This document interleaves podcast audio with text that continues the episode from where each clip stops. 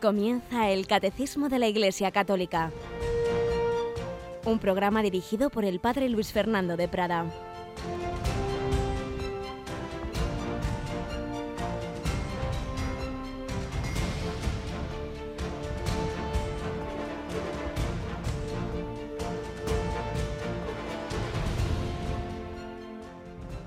Alabados sean Jesús, María y José. Un cordialísimo saludo, queridísima familia de Radio María. Bueno, pues vamos a afrontar este día más de, esta explicación del, del catecismo en este ya casi final de julio. Tenemos con nosotros a Rocío García. Buenos días, Rocío. Buenos días. Bueno, te termina el mes de julio, tenemos fuegos por aquí cerca de, la emisora Pero que no asuste a los oyentes. sí, sí, se está quemando las hierbas malas de estas. Esperemos que no se queme nuestra emisora. No, no, no, no, que va, estamos bien protegidos.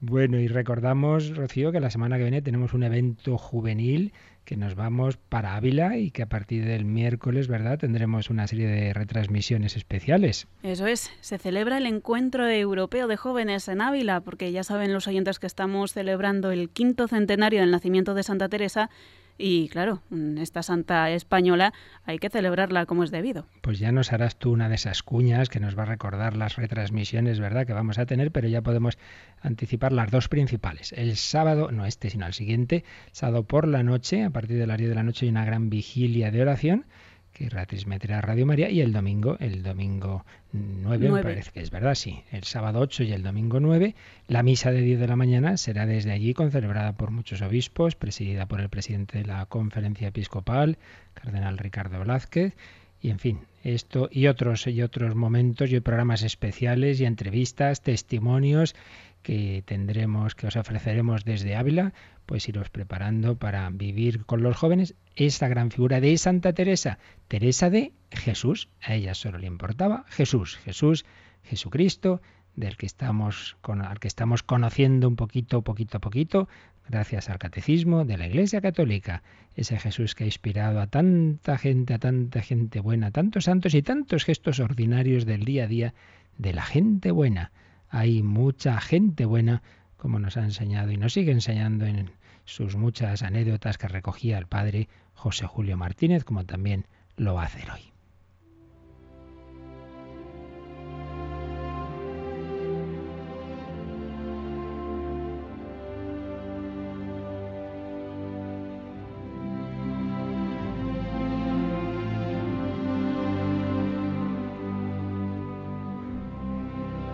padre José Julio Martínez, este santo y sabio jesuita.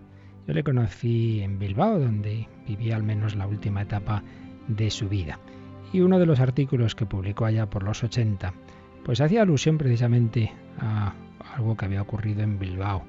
Un joven iba en su coche y se fijó en que había un hombre pues que en pleno invierno pues estaba ahí durmiendo entre unas tablas de, de mala manera se bajó del coche y le intentó convencer de que se dejara llevar, que, le, que fuera a alguna institución donde pudiera dormir. Lo había hecho con frecuencia un sacerdote capellán de un colegio, pero era tiempo veraniego y se negaba y decía que no, que estaba muy bien. Pero ahora, ya con el frío del invierno, sí que accedió y le dijo a este joven, llévame a donde quieras. El joven lo llevó a una institución de unas religiosas, muy buenas, tienen una, una determinada institución allí en, Bilbao. Pero claro, tienen el espacio limitado, eran muchas las personas que querían entrar y en ese momento pues no había materialmente un sitio más para este hombre. Y entonces ese joven se queda preocupado. ¿Qué, qué, qué voy a hacer? Este joven se llamaba Juan. No se desanima. Si el buen samaritano llevó al hombre herido a un mesón, Juan no puede llevar al mendigo a casa en la que mandan sus padres, pero puede ofrecerle el hospedaje cuyo dueño exclusivo es él, su propio automóvil. Y desde entonces este pobre tiene un lugar caliente y mullido para dormir, sin necesidad de refugiarse en una chabola desvencijada o en unos andamios. Así pasan varios días con sus noches. Vuelve Juan con su nuevo amigo a la institución benéfica y ahora sí, ahora ya hay sitio. Y en este día de la Anunciación que escribía el padre José Julio, he hablado por teléfono con la citada institución y me ha dicho una de las hermanas, el recogido por Juan sigue aquí tan contento que ya no se acuerda de cuando dormía entre los andamios o en el automóvil. Y comentaba el padre José Julio, no importa que el mendigo haya olvidado sus antiguas horas de miseria, tampoco importaría mucho que Juan las olvidara, que no las olvida, pues de cuando en cuando se presenta a visitarle como si se tratara de un hermano muy querido. Ni siquiera sería importante que vosotros, mis queridos lectores y hoy diríamos oyentes, olvidarais el rasgo verdaderamente único, excepcional, de un joven moderno que deja su automóvil a un mendigo encontrado en la calle para que duerma dentro de él todas las noches que necesite hasta encontrar acomodo. Que todos en fin lo olvidáramos, nada importa. Y si lo olvidamos, ¿qué tal es la flaca memoria de los hombres? Sí, lo olvidaremos. Pero hay un hombre que nunca olvida los rasgos de la gente buena. Hay un hombre que un día le dirá así a Juan, yo no tenía ni las tablas sobrantes de una obra concluida, ni una chabola ruinosa, y tú me hospedaste en tu coche. ¿Cuándo, Señor? Cuando recogiste a aquel pobre tú me hospedaste en tu coche. Podríamos añadir a las palabras de Jesús en Mateo 25, tuve hambre, me disteis de comer, tuve sed, me disteis de beber, tú me hospedaste en mi coche, tú me hiciste esto, lo otro, tú me ayudaste con el ordenador o tú, tantas cosas que en aquel momento evidentemente no existían, pero que lo que sí existía, existirá siempre, es el pararse ante cualquier persona que tenga una necesidad y ayudarle con lo que esté en nuestra mano y no seguir de camino nuestras actividades como aquellos que no quisieron ver al hombre herido, sino detenerse como el buen samaritano y hacer lo que podamos y llevarle a ese mesón como el buen samaritano o a esa institución donde pudieron alojar a este mendigo. Y entre tanto pues lo que se pudo, lo que pudo fue dejarle su coche. Pues tú me alojaste en tu coche, tú me llevaste a ese lugar para dormir, tú me diste de comer, tú me enseñaste las obras de misericordia que tanto nos está recordando el Papa Francisco, pues piensa que no es a este o al otro, que es a Jesús a quien se lo haces. Tuve hambre y me disteis de comer, venid benditos de mi Padre.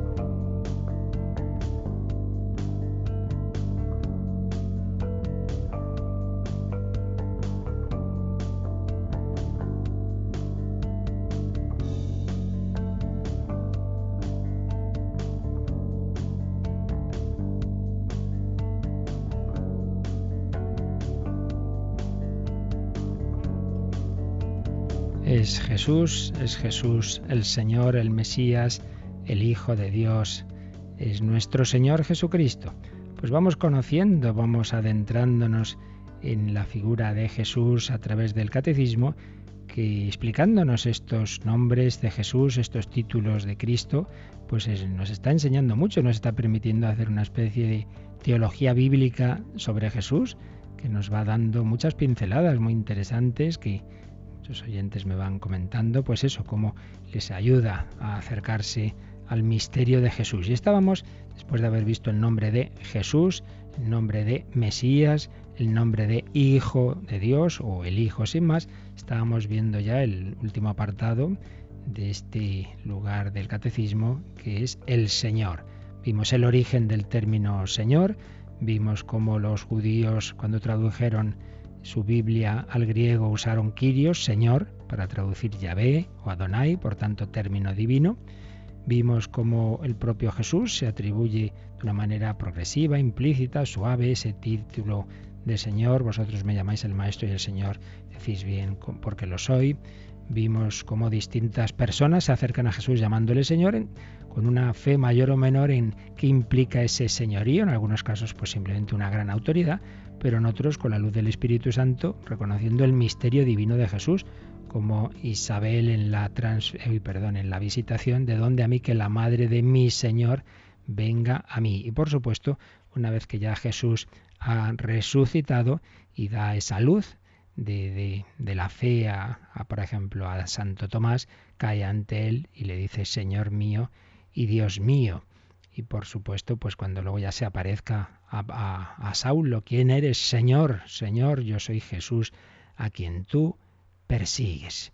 Entonces fue poco a poco, pues revelándose que Jesús es el Señor en el sentido fuerte de la palabra, ese sentido fuerte que aparece en el himno de la carta a los filipenses, el capítulo 2 que bastantes veces hemos citado. Y entonces, después de ver el uso del título de Señor en la propia vida de Jesús y en Jesús resucitado, ayer nos quedábamos en el número 449, que ya habla de después de la resurrección y de Pentecostés, como las primeras generaciones cristianas, pues es el título que más usan para llamar a, a Jesucristo, el Señor, el Señor Jesús, ven Señor Jesús, Maranatá, un título, por tanto, de, origen arameo, no, no viene del mundo helenista en este caso, sino de, ese mundo eh, judío, Maranatá, ven Señor o el Señor viene. Eh, y cómo pues se le atribuye a Jesús el poder, el honor y la gloria debidos a Dios Padre, como aparece por ejemplo en el Apocalipsis. Lo veíamos en el 449, vamos a volverlo a leer para empalmar con lo de ayer, Rocío, 449 atribuyendo a Jesús el título divino de Señor.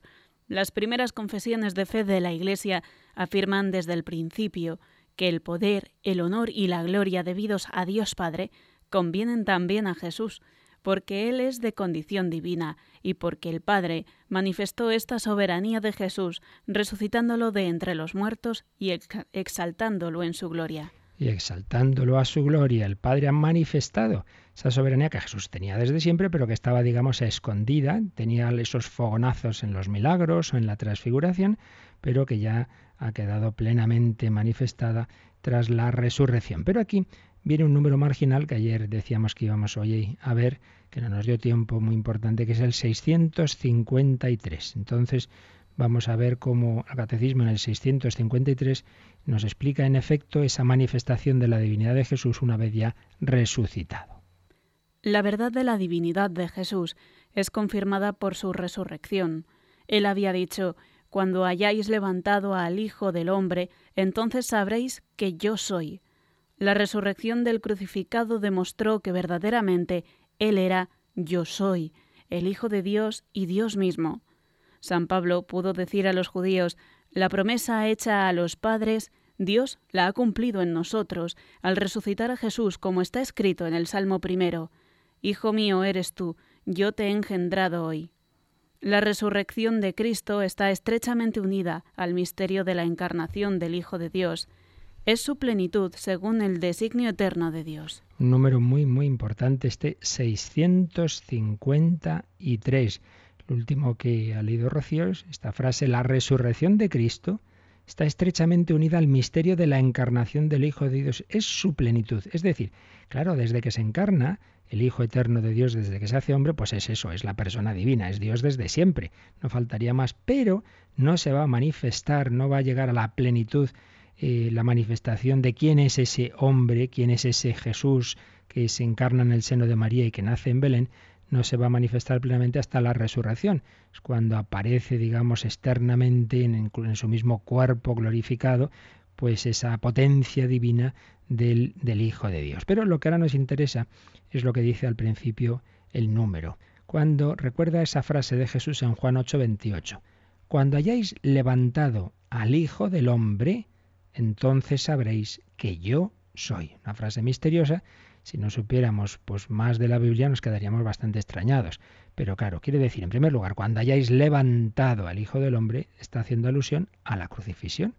Cuando la hayáis levantado en la cruz. Pues fijaos, paradójicamente será entonces cuando sabréis que yo soy. ¿Qué es esto de yo soy?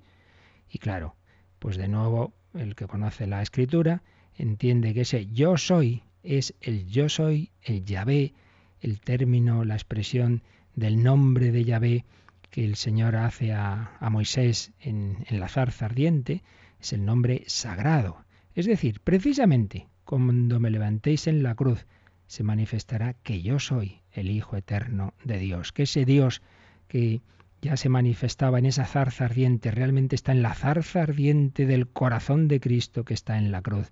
El amor, el fuego del amor, el fuego del Espíritu Santo arde en ese corazón del crucificado. Y en efecto, pues cuántas personas pues se han convertido ante Jesús crucificado.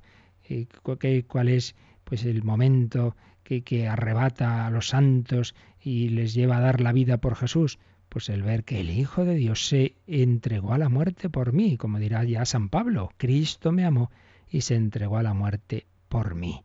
Cristo, el Hijo de Dios, se ha hecho hombre y ha muerto por mí, y es el Hijo de Dios, es el resucitado. Y entonces sigue diciendo el catecismo, la resurrección del crucificado demostró que verdaderamente Él era yo soy, Él era yo soy, es decir, ya ve, el Hijo de Dios y Dios mismo y Dios mismo. Por eso, pues el momento para eh, explicar un poquito más qué es esto del yo soy, yo soy. Para ello volvemos a servirnos de la cristología del padre Jean Galot. Pero vamos a otro momento del Evangelio de San Juan, concretamente en el capítulo 8, cuando Jesús dice, amén, amén, dico vobis, en verdad, en verdad os digo. Fijaos, el amén, amén, amén, amén, es en verdad, en verdad os digo, que esto es otra cosa también, por cierto, muy significativa. El amén se usaba al final de una frase para decir, sí, sí, esto es así, lo creo, pero Jesús lo usaba al principio, como diciendo, lo que yo voy a decir es la verdad, es la verdad. Es otra expresión de la conciencia divina de Jesús. En verdad, en verdad os digo, antes de que Abraham viniese a la existencia, yo soy antes de que Abraham existiese yo soy, pero bueno, si Abraham había existido 18 siglos antes de Cristo, ¿cómo puede este hombre decir que antes de Abraham él era? Claro, era una, una vez más, pues una manifestación de su divinidad, pues muy clara, y por eso se organiza una buena, si leéis ese capítulo 8. Dice el padre Galot, esa expresión yo soy, ego y mí, en, en griego, nos remite a la escena del Éxodo, en que Yahvé había revelado su nombre a Moisés. Por medio de este nombre Yahvé no se atribuye una existencia abstracta. Eh, el yo soy es el que, mm, bueno, tiene muchos significados que ya vimos en su momento al explicar, eh, hablando de, Dios en el catecismo, pero ahora lo que nos interesa es que por un lado sí, es el que es, es el ser por esencia, pero ante todo el primer sentido es el que siempre está presente, el que está con vosotros, el que garantiza esa promesa que Dios hizo a Moisés, yo estaré contigo. Pues bien, eh, esta presencia divina permanece siempre en Jesús, permanece siempre en Jesús. Yo soy, está en Jesús y eso contrasta con Abraham, que es una criatura, con el devenir propio de, de Abraham, que vino a la existencia en un determinado momento, mientras que el ser del yo soy es anterior a cualquier devenir. Yo soy. Pero es el yo soy del Hijo, porque si leemos este capítulo 8 vemos cómo Jesús está distinguiendo, está hablando de él y del Padre. Por tanto, en el yo soy, en el término divino, Jesús introduce una distinción antes desconocida. El yo soy, el, ser de Dios, incluye en él, pues ya aquí ya aparecen como dos yo sois, el del Padre y el del Hijo. Luego, al final del Evangelio de San Juan y de San Mateo, etcétera, también va a aparecer una tercera persona, que es el Espíritu Santo. Pero no es simplemente aquí, sino que en el Evangelio de San Juan esta atribución del yo soy es algo bastante frecuente. Fijaos en este mismo capítulo 8.24, si no creéis que yo soy, moriréis en vuestros pecados. 8.24. El 8.28, que ya hemos leído, cuando hayáis levantado al Hijo del Hombre, conoceréis que yo soy. Pero en el 13.19, a los apóstoles les dice Jesús, os lo digo ahora antes de que suceda, todo lo que iba a ocurrir con la pasión, etcétera, para que cuando suceda creáis que yo soy, que yo soy. Entonces, dice el padre Galot que se puede traducir por el yo soy, que es, digamos, la, la expresión más teológica, pero también se podría traducir por soy yo, que sería como más familiares, como cuando uno llama a la puerta, ¿quién eres? Soy yo. Y también, también dice que, bueno, que sería aceptable y que en el, en el profeta Isaías, en el que se llama el Deutero Isaías, eh, la fórmula soy yo también se refiere al, yo de Yahvé, al yo de Yahvé.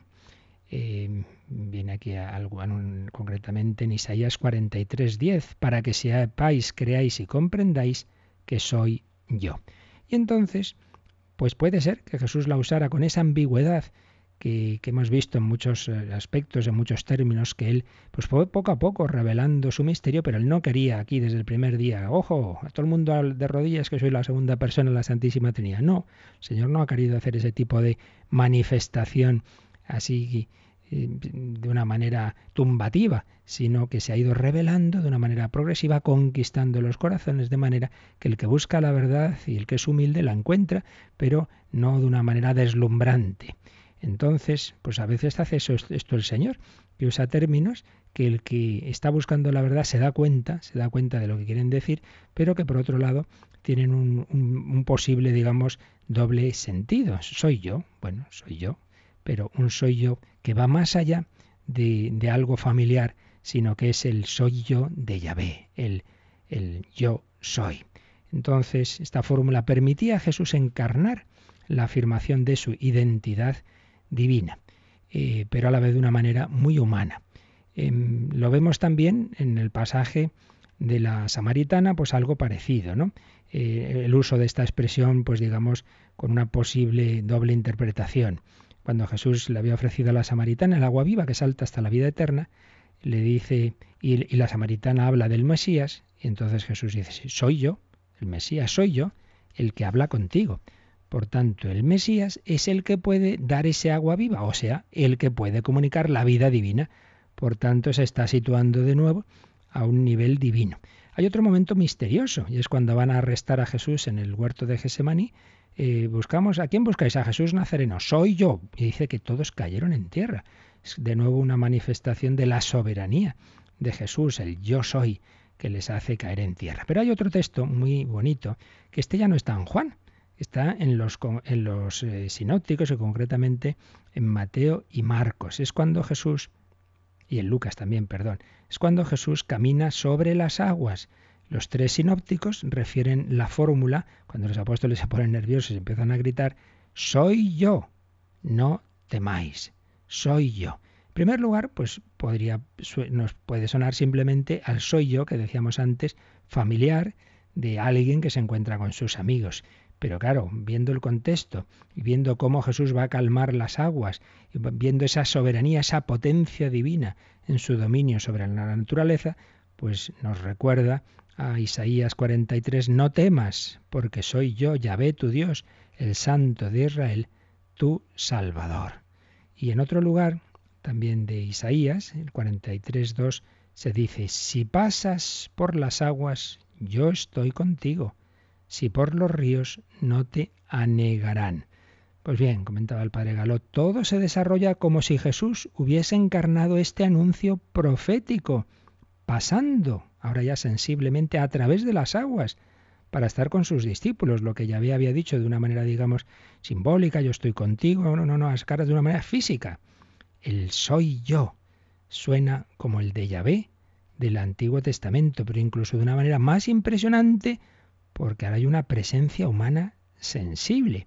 Y de hecho, según lo que nos cuenta el evangelista San Mateo, los discípulos, al ver cómo Jesús calma el viento, etcétera, reconocieron en Jesús un misterio divino, diciendo, postrándose ante él y diciendo, verdaderamente, tú eres el Hijo de Dios. Así pues, este soy yo o yo soy aparece no solo en San Juan, aparece también en los sinópticos, no es una elucubración teológica de San Juan como a veces algunos le acusan. No, no, si es que en el fondo todos los evangelios dicen lo mismo, cada uno a su manera, cada uno con su perspectiva, cada uno con su redacción. Por eso es una eh, identidad en lo esencial y diversidad en las maneras de contar las cosas, que algunos se quedan en esas diversidades y quieren ver aparentes contradicciones, cuando es todo lo contrario. mismo hecho, pues eh, contado por diversas, diversos testigos, pues es lógico que se cuente de distintas formas, pero a la vez se coincide en lo esencial. Y por supuesto, está esta, esa respuesta que también hemos recordado varias veces de Jesús eh, ante el Sanedrín en la noche del jueves santo, ante el juicio. Eres el, el Mesías, el Hijo de Dios, yo lo soy.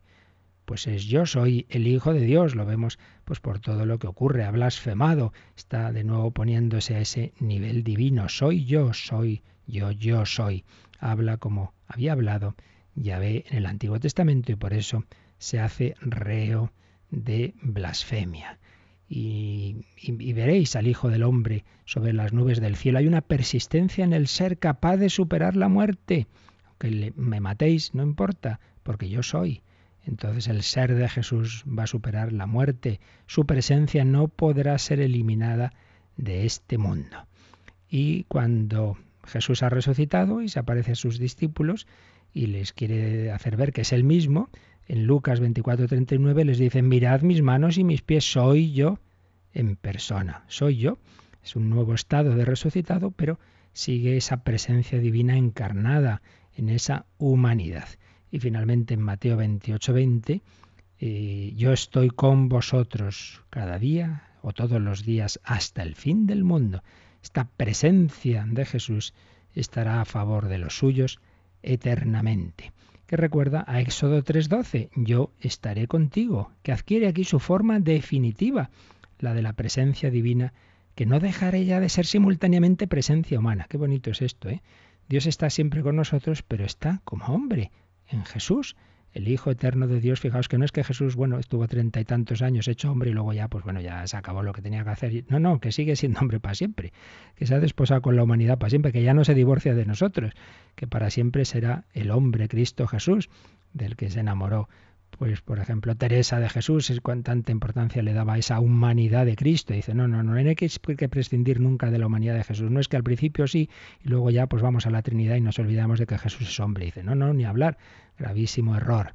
Dios hecho hombre plenamente encarnado. El soy yo o yo soy es Dios, pero es hombre, que sostiene a sus discípulos y que les promete su presencia. Por ello, en la reflexión final que hace Padre Galot sobre este término, sobre esta nueva forma de ir expresando a Jesús su misterio divino, la teología que hay detrás de todo ello, por un lado vemos una presencia familiar, que soy yo, que soy yo vuestro amigo, soy yo, no temáis, no tengáis miedo. Jesús quiere que se le reconozca como un amigo del que no se puede tener miedo, pero a la vez es una fórmula familiar que va insinuando la identidad divina. Vendría a ser algo así como esto, no quiero asustaros, porque si mi yo es divino, deseo que vosotros lo reconozcáis de una manera humana y familiar. Yo soy, el acento cae sobre la presencia, sobre la presencia más que sobre la existencia como tal. Yo soy, yo estoy contigo. Afirmar la presencia, pero claro, la presencia porque tiene una existencia eterna y por eso puede estar siempre con nosotros, una existencia para el otro, una existencia desde siempre, antes que Abraham viniese a la existencia, yo soy, yo soy. Pero también presencia hacia el futuro. Yo estaré con vosotros hasta el fin de los tiempos, una fuerza que conducirá al fin de los tiempos. Y eso debe darnos mucha esperanza. Cuando vemos pues tantas situaciones mm, difíciles en la historia, tantas injusticias y tanta, tanto poder del, príncipe de este mundo y tanta persecución a la iglesia, a los cristianos, bueno, pues no nos olvidemos que Jesús está ahí, que Jesús está dando la fortaleza a esos cristianos, que todo está en manos del Señor, que es una presencia de benevolencia. Yo con vosotros estoy, yo estoy con vosotros y yo soy el Señor. Pero es una presencia que afirma su amor, trascendencia divina, pero también amor. Por ello, no tengamos miedo. Y presencia que es fuente de vida. Y por ello aquí también sería el momento para recordar esas otras expresiones en que el yo soy, a continuación viene, yo soy la vid, por ejemplo, yo soy la vid, vosotros los sarmientos. Aquí la presencia comporta una comunicación vital permanente, no simplemente un permanecer con, sino un permanecer en. Estamos en Jesús y, naturalmente esto nos recuerda muy especialmente la Eucaristía, donde esa presencia continua de Jesús se nos da de una manera tan vital que podemos que podemos tomarlo, que podemos comerlo, tomad, comed, tomad y bebed. Jesús es el Señor, Jesús es nuestro Dios, Jesús es nuestro amigo, Jesús es nuestro redentor. Qué maravilla. Pues vamos a adorar a este nuestro Señor, que en su majestad a la vez se ha hecho nuestro amigo, nuestro hermano, y nos dice, no, no tengáis miedo, adoremos a nuestro Señor Jesucristo, nuestro Redentor.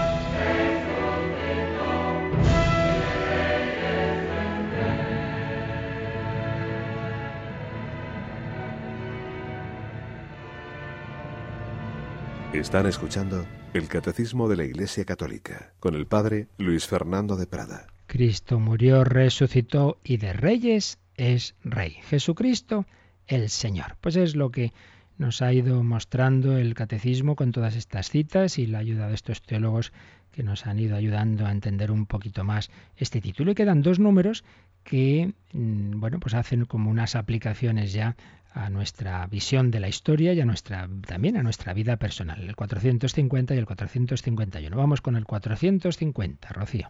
Desde el comienzo de la historia cristiana, la afirmación del señorío de Jesús sobre el mundo y sobre la historia significa también reconocer que el hombre no debe someter su libertad personal de modo absoluto a ningún poder terrenal, sino solo a Dios Padre y al Señor Jesucristo.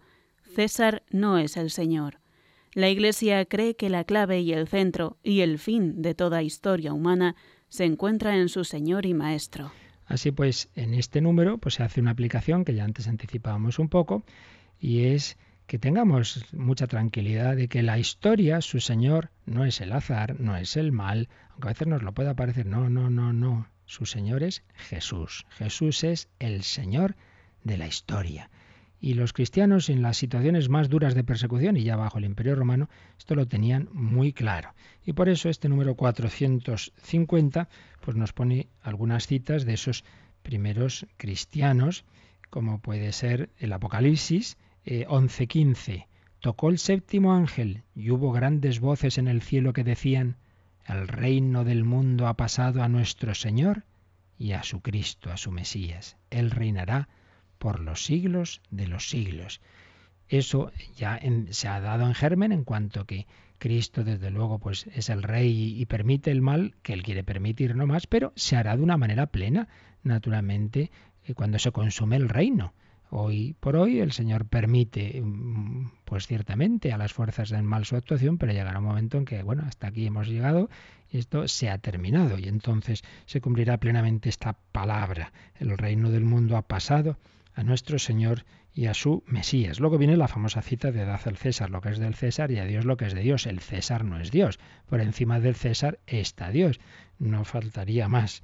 Y por ello también viene la cita de Hechos 5:29, cuando los apóstoles respondieron al Sanedrín, hay que obedecer a Dios antes que a los hombres. Y esto pues ha pasado y sigue pasando, pues desde ese siglo I al siglo XXI y los que dure la historia. Pues que siempre habrá poderes que quieran ponerse por encima de la conciencia y por encima de Dios y habrá cristianos que tengan que decir, pues ¿qué le vamos a hacer? Hay que obedecer a Dios antes que a los hombres, como Tomás Moro, pues, pues si me cortan la cabeza, pues bueno, pues, pues ¿qué vamos a hacer? Se lo tomó con humor, él tenía muy buen humor, ¿verdad?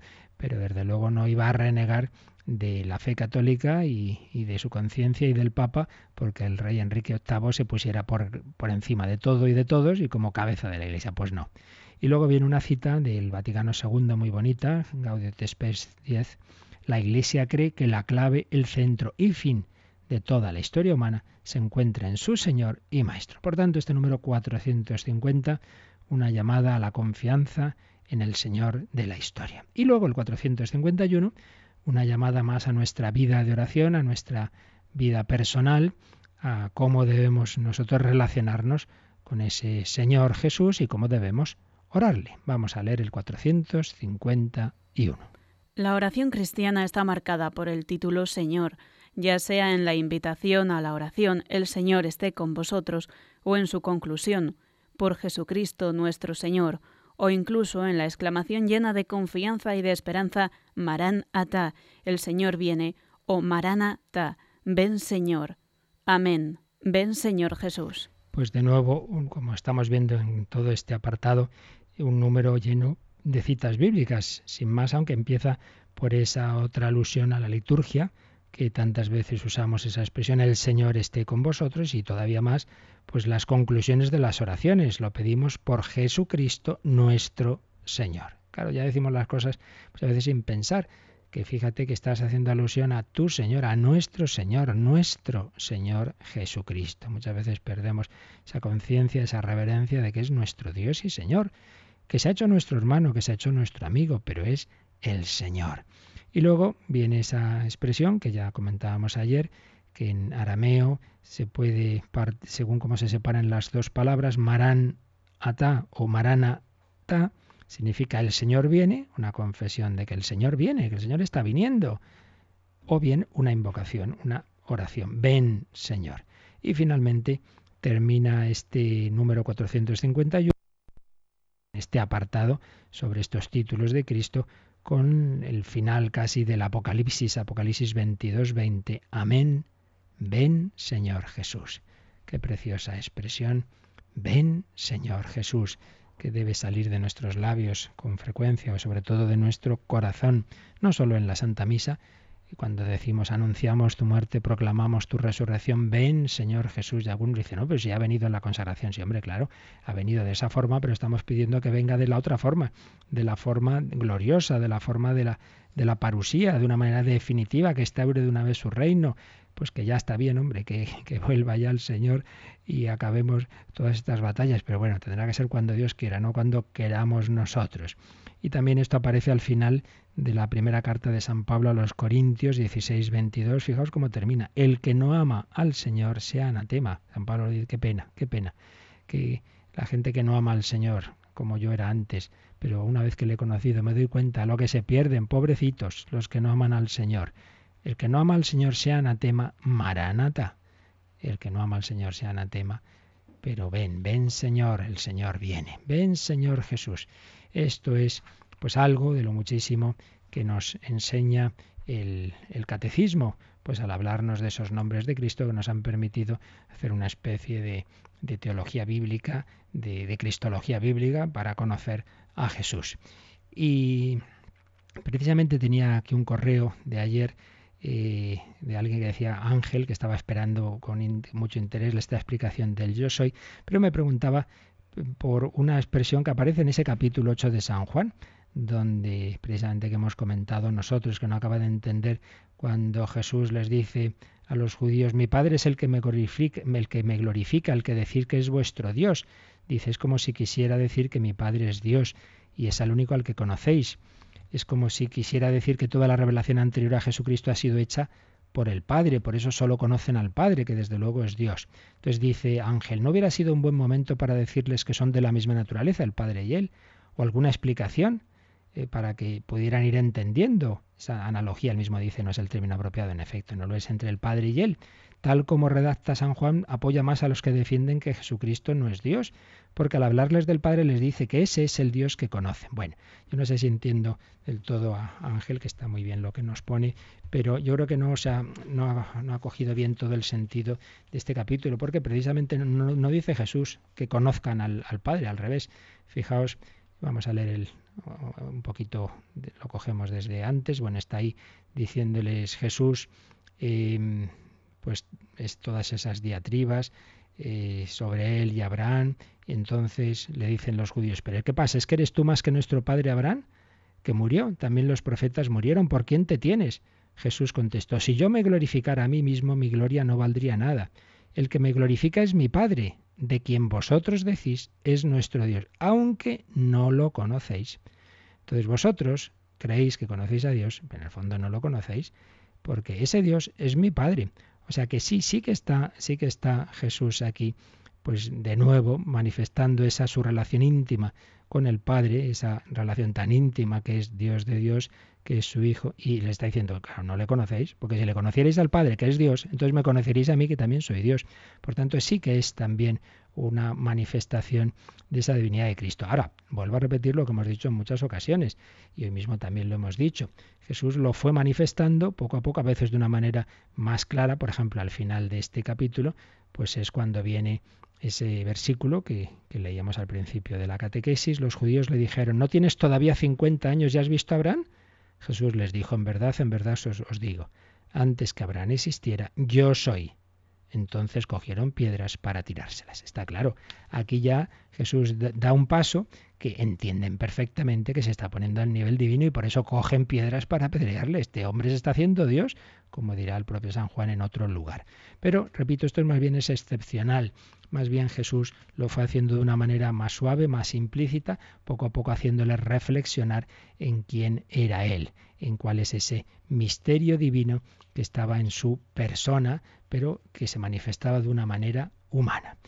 Y para ir terminando también, y con esas aplicaciones espirituales, nos, nos viene bien unas sugerencias del padre Manuel Iglesias, que nos dice cómo ese Señor, ese Señor humillado y glorificado, anunciamos tu muerte, proclamamos tu resurrección, es el que celebramos en la Eucaristía, que nos demos cuenta de que la vida de la Iglesia y de cada uno de sus miembros pues transcurre bajo la mirada del Señor, que comulgar su cuerpo y su sangre me hace participar de su poder y de su dominio sobre las criaturas, que son suyas, no mías. Por otro lado, como se nos ha recordado en, en el penúltimo número que hemos leído, que no demos a nadie ese poder que solo tiene el Señor, la soberanía absoluta, solo la posee aquel a quien cada uno de nosotros llama y debe llamar Señor mío Jesucristo. Señor mío, Jesucristo, Dios y hombre verdadero, a quien San Ignacio de Loyola llamaba muchas veces a Jesús nuestro Creador y Señor, o nuestro Dios y Señor. Por ello, no desanimarnos, no perder esa confianza en que Jesús es el Señor. También nos recuerda el Padre Iglesias que, que siempre el cristiano debe ir a lo esencial y recuerda que cuando en el gran jubileo del 2000, el aniversario de la encarnación del Hijo de Dios, Juan Pablo II publicó una declaración, eh, vamos, la, publicó la coronación de la fe, pero con toda su, su la autoridad del Papa Juan, San Juan Pablo II, Dominus Jesus, Dominus Jesus, Jesús el Señor, el Señor Jesús, Dominus Jesus, que nos recordaba pues eso, que, Jesús es el único, el único en el que podemos ser salvados. Y entonces el entonces cardenal Ratzinger dijo que con esa declaración el Papa había querido profesar de modo solemne que Jesucristo es el Señor y así poner lo esencial en el centro, ante las muchas formas posibles de quedarnos en las cosas exteriores. Jesús es Señor. Termina el Padre Iglesia su reflexión diciendo, cuando lleguemos al final del viaje, al final de la vida, cuando lleguemos al final del viaje, que cada día que pasa está 24 horas más cerca, quiera el Señor enviarnos a alguien, no hace falta que sea San Pablo, que nos recuerde al oído, si vivimos, vivimos para el Señor. Si morimos, morimos para el Señor. En la vida y en la muerte somos del Señor. Qué preciosa manera de terminar esta reflexión sobre este título del Señor. Romanos 14, 8. Si vivimos, vivimos para el Señor. Pues estamos viviendo, ¿para quién tiene que ser mi vida?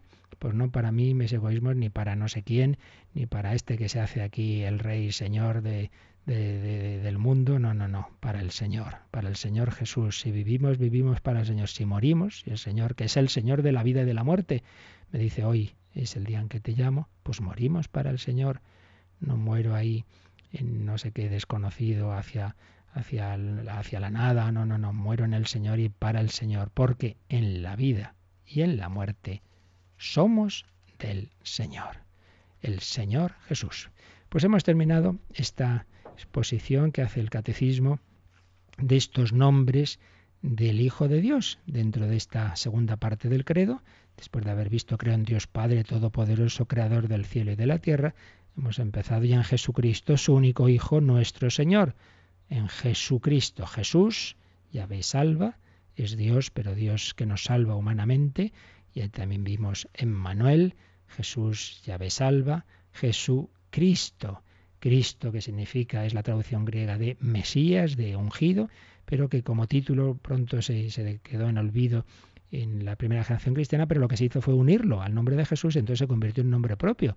Y es que, claro, en Jesús su persona y su misión están absolutamente unidas es el Salvador, es el Mesías, es el ungido, pero no simplemente como podían esperar la mayoría de los judíos, un, gran hombre ungido especialmente por Dios eh, para instaurar el reino, sino un hombre que viene de lo alto porque es el Hijo eterno de Dios, es el Hijo del Hombre, otro título que vimos aquí, muy importante, muy importante, que ahí también es una expresión muy de Jesús para manifestar su misterio divino, pero de una manera humana y de una manera discreta, y, digamos, para que, el que pudiera profundizar se diera cuenta de, su misterio divino, el Mesías, el, el, Hijo del Hombre. Tercero vimos el Hijo de Dios, el Hijo único de Dios, que hace referencia a la relación de este Jesús con el Padre. ¿Qué, tienen que ver el Dios de, en el que creíamos del Antiguo Testamento con este Jesús? Pero entonces son dos dioses, no hay un solo Dios, pero entonces es una persona, no, son dos personas. Bueno, esta expresión,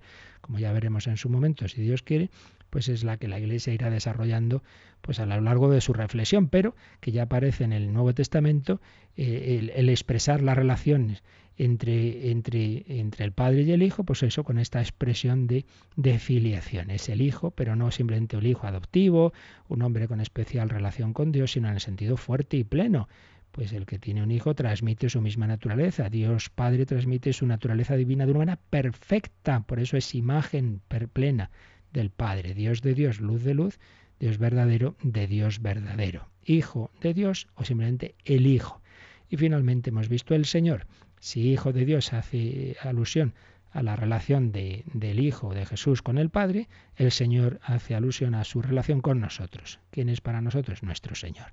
Nuestro Señor y nuestro Salvador y nuestro hermano y todo lo demás, pero la, gran expresión de, de la tradición cristiana es el Señor. Como dirá San Juan, cuando desde la barca del lago de Tiberíades ve a ese personaje en la orilla que les ha dicho, echad la red a la derecha y encontraréis, y llega esa pesca de 153 peces y le dice a Pedro, es el Señor, es el Señor, es nuestro hermano, nuestro amigo, nuestro redentor, pero es nuestro Dios, Señor mío y Dios mío. Pues así termina este 451.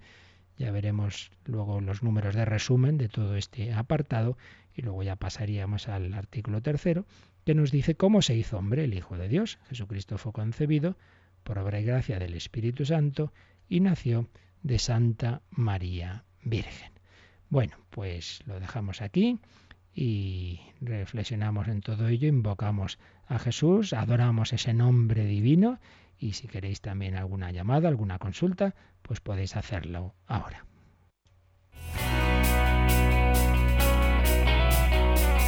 Participa en el programa con tus preguntas y dudas. Llama al 91 153 8550. También puedes hacerlo escribiendo al mail catecismo arroba radiomaria.es. Catecismo arroba radiomaria.es.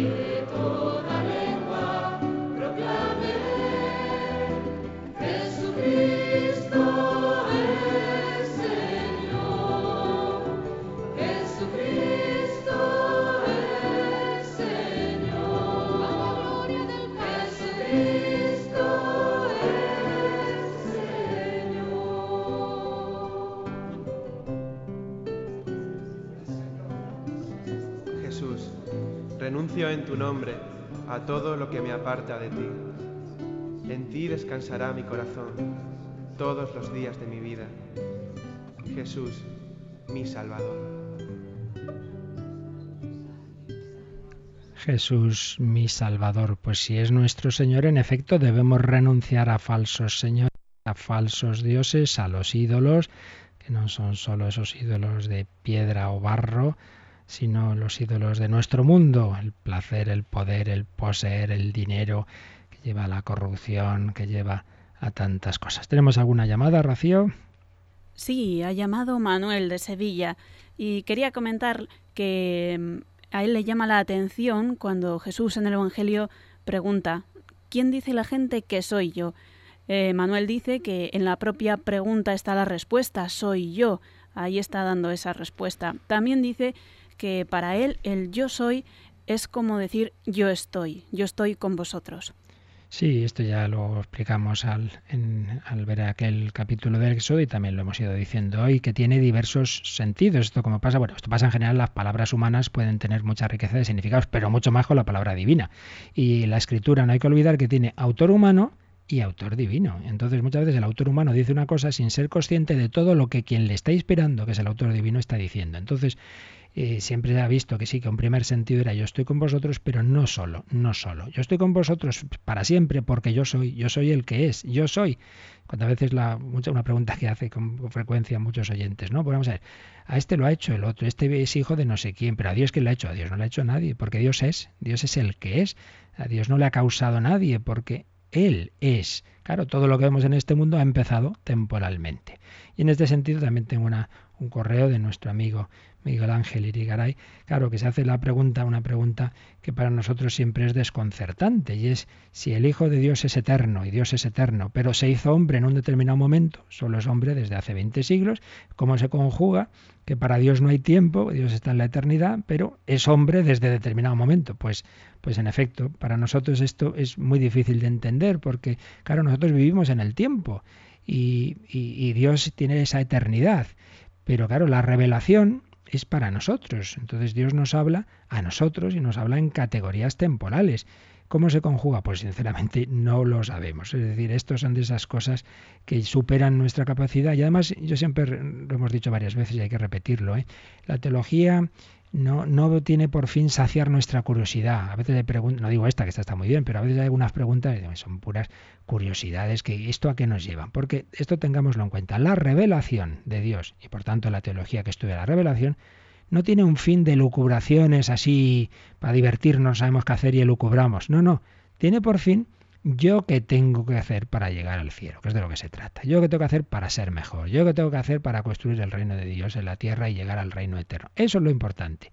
Entonces, lo que sean simplemente lucubraciones de cómo será esto, y bueno, y cuando resucitemos tendremos, mira, que ya nos enteraremos, no te preocupes. Ahora lo que te hace falta saber es tú cómo tienes que vivir, cómo tenemos que vivir. Entonces, todo este tema de tiempo y eternidad nos supera, nos supera, pero Dios ha hecho la revelación para nosotros en el tiempo. Entonces, lo que sabemos es esto, que el que es eterno desde siempre se ha hecho hombre desde hace 20 siglos, es nuestro hermano, nuestro amigo. Cómo eso se conjugue en la mente divina, pues no lo sabemos, nos interesa conjugarlo en la nuestra en la medida en que podamos y sobre todo a un nivel práctico. Muy bien, pues lo vamos a dejar aquí.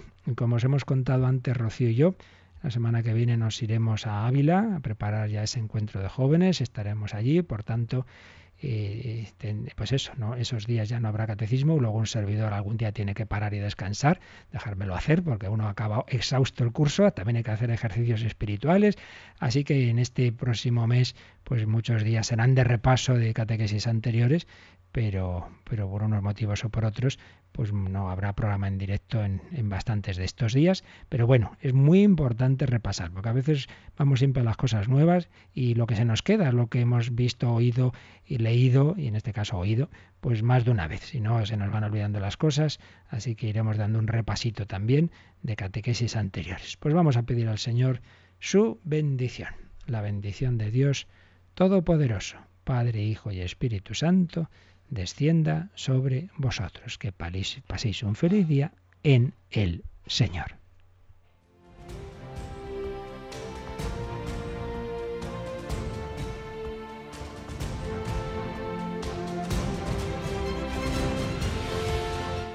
Han escuchado en Radio María el Catecismo de la Iglesia Católica, un programa dirigido por el Padre Luis Fernando de Prada.